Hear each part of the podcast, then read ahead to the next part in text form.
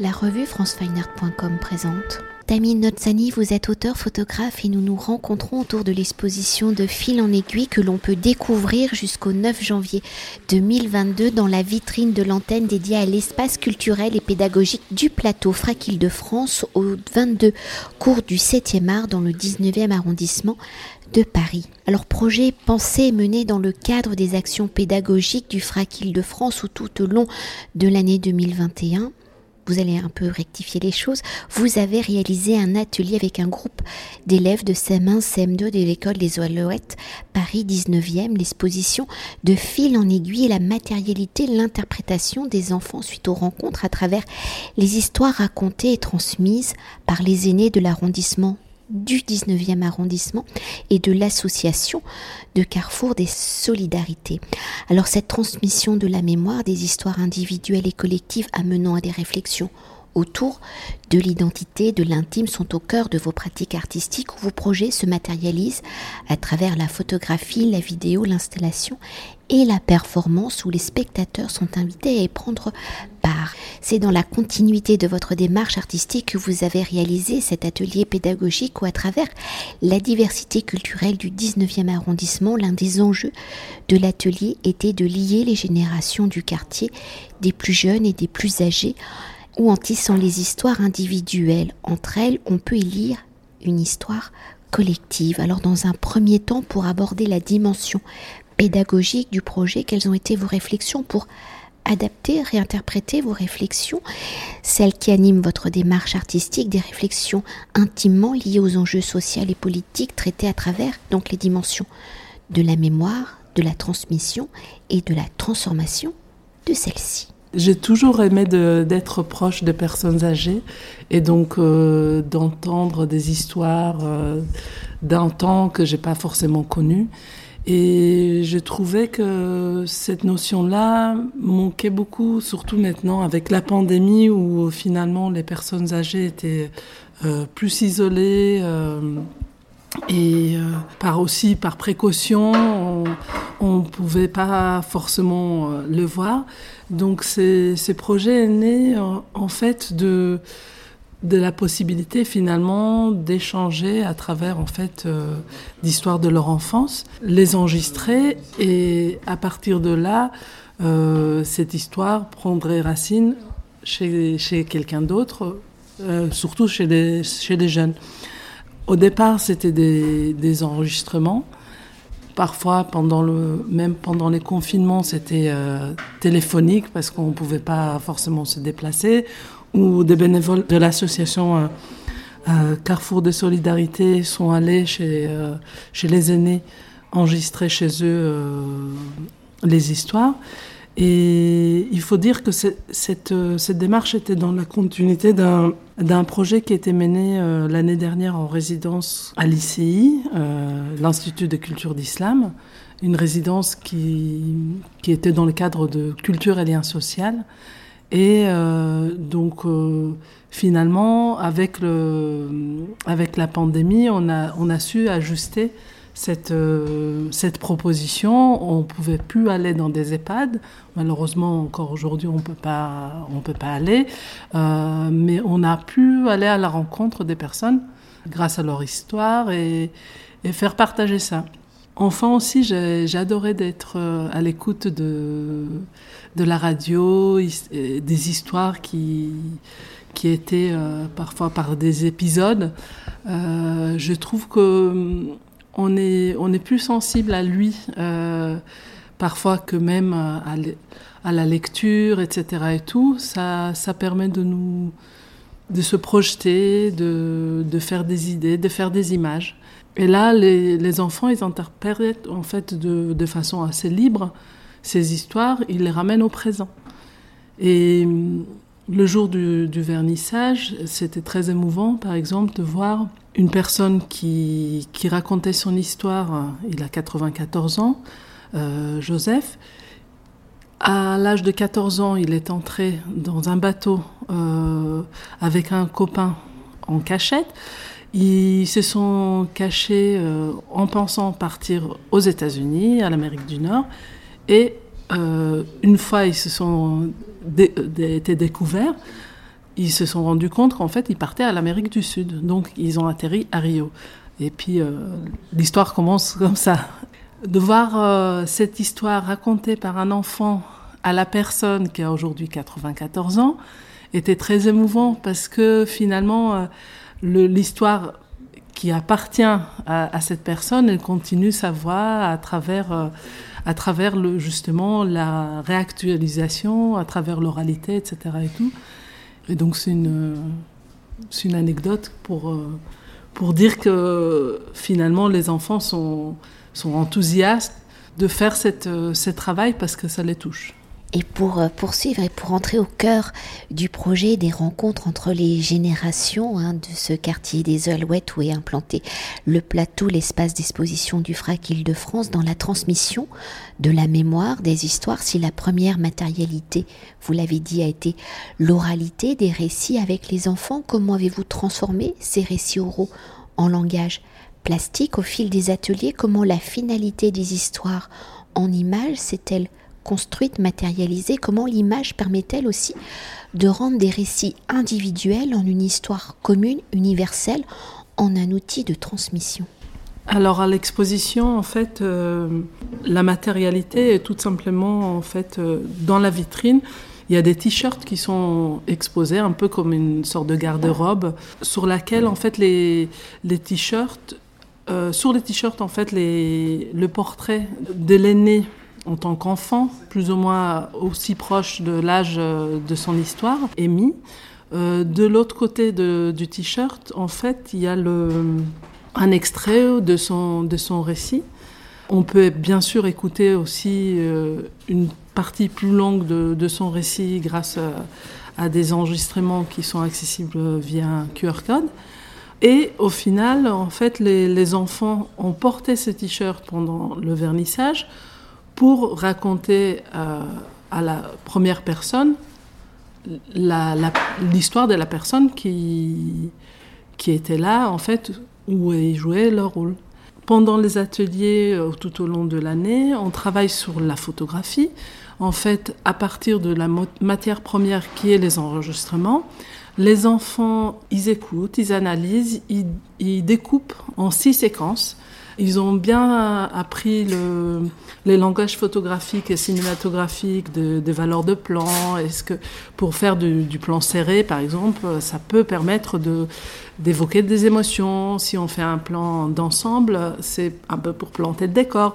Et ils font à leur manière, ils, ils refont cette histoire et ils sont et les acteurs et les photographes et les, scénaristes, etc. Et Donc, euh, le, au final, le, les résultats est une sorte de bande, bande dessinée, mais en photo. Il sera en fait, au final, une affiche accrochée dans, dans l'espace public euh, dans le 19e pour partager ces histoires avec euh, le plus grand nombre.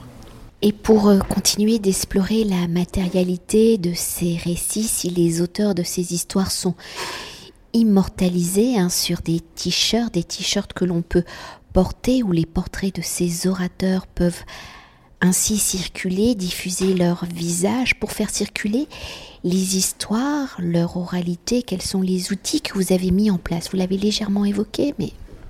Justement, en fait, on, a... ce qui était vraiment intéressant, c'est que les enfants s'approprient des, histoires. Et, et je trouve ça à la fois touchant et pas forcément évident parce qu'en en fait, pour euh, s'approprier d'une histoire, il faut vraiment se mettre en fait à la peau de la, personne.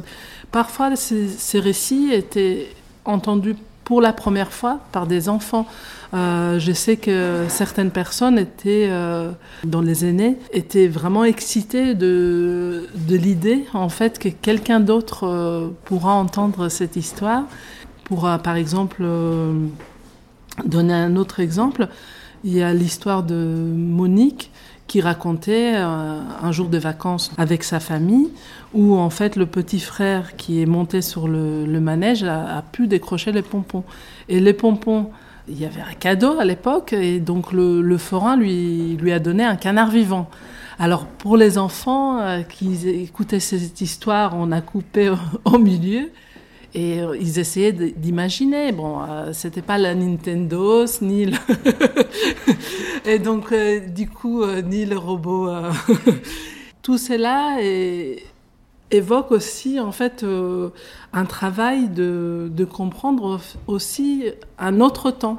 celle qu'on n'a pas vécue, mais grâce à l'imagination, et on arrive en fait à s'approprier, à en vivre un peu aussi.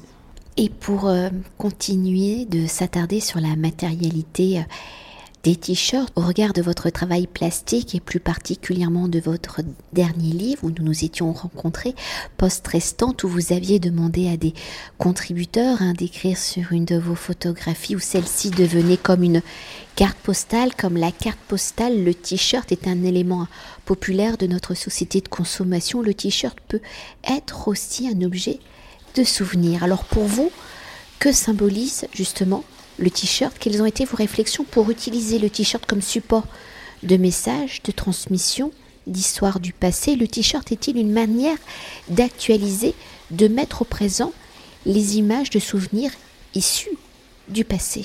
Alors pour moi, les t-shirts, effectivement, c'est c'est une grande question. Euh, euh, ces, t-shirts euh, sont effectivement des t-shirts pour les enfants, portés par les enfants. Je sais que l'industrie du textile, c'est une des, industries la plus polluante qui existe. Donc c'est aussi des questions qui sont posées en, filigrane sous cette... cette exposition.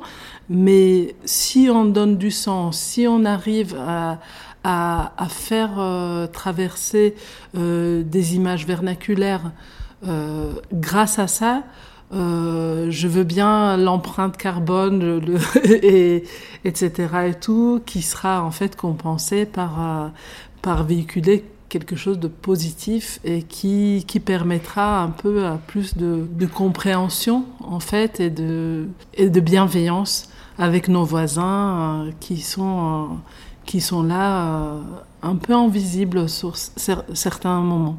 Pour conclure notre entretien de fil en aiguille étant issu hein, d'un atelier pédagogique avec le projet Les T-shirts exposés, comment l'exposition du projet est-il transformé en outil également d'ateliers pédagogiques le soir du vernissage, vous l'avez évoqué, du 19 novembre 2021. Quelles ont été les réactions des enfants, mais aussi des aînés ayant participé? Ce qui était pas mal drôle, c'est que au moment du vernissage, euh, les enfants effectivement euh, étaient à fond. En fait, il y avait neuf enfants qui ont participé euh, à la performance parce que c'était en dehors de, de temps de leur, euh, de leur atelier. Notamment, leurs familles sont venues écouter l'histoire, etc. Il y avait certains, certaines histoires, par exemple euh, celle de Monique, qui était interprétée par, euh, par un enfant, un garçon. Alors Monique, elle est venue me voir mais en disant mais pourquoi c'est un garçon? Alors j'ai expliqué que c'est lui qui, qui s'entichait de, son, histoire, qui voulait, et puis effectivement, il était formidable dans, le rôle. Donc en fait, je pense que les histoires, ça n'a pas forcément un, genre. Enfin, on, peut sentir, enfin, être, être touché par, euh, par le côté universel. Et euh, d'autre part, il y avait beaucoup de réceptions des, personnes qui ont raconté leur histoire. Ils l'ont entendu par une autre voix qui, parlait d'eux, jusqu'au moment qu'il y avait même une personne qui, disait euh, J'ai entendu plein d'histoires, etc. Et tout. Tout d'un coup, je, me suis, euh, j'ai entendu une histoire et je me suis dit Ah, en fait, c'est mon histoire. Donc c'est pour dire que une fois l'histoire elle a été euh, enregistrée, finalement, elle circule. On a plus, elle appartient euh, aussi aux autres qui l'ont entendu et la manière dont ils l'ont compris et ils les véhiculent euh, ensuite. Je trouve que c'était c'était un moment très fort d'émotion et tous ceux qui ont participé ont vraiment été été très touchés par cette par cette, euh, cette relation entre les, entre les aînés et la nouvelle génération. Mais peut-être pour aller au-delà hein, de la notion d'aîné, de nouvelle génération, ce projet évoque aussi une dimension euh, qui va bien au-delà aussi des origines, des différentes cultures, et donc euh, un enfant issu euh, d'un pays, enfin d'originaire d'un pays, peut s'approprier une histoire d'un aîné provenant d'un autre pays et peut-être mieux comprendre aussi les différences, mais aussi les choses qui les rassemblent. Bien sûr, c'était effectivement effectivement le cas et il y a, il y a certaines des histoires qui n'étaient pas forcément faciles. Par exemple, il y avait euh, une histoire qui parlait aussi de la Shoah, une autre histoire qui parlait d'une fille qui, qui, a finalement toute sa vie est passée, euh, être placée en nourrice, ensuite dans des institutions, qu'elle a jamais connu euh, sa mère. Donc le, fait que les enfants viennent vraiment, euh, surtout dans ces quartiers, euh, de tout horizon, euh, ça a permis en fait d'ouvrir ces histoires et, créer des connexions interculturelles également pour véhiculer finalement quelque chose qui est compréhensible maintenant pour, les, pour le plus grand nombre. Merci beaucoup. Merci. Cet entretien a été réalisé par franceweiner.com.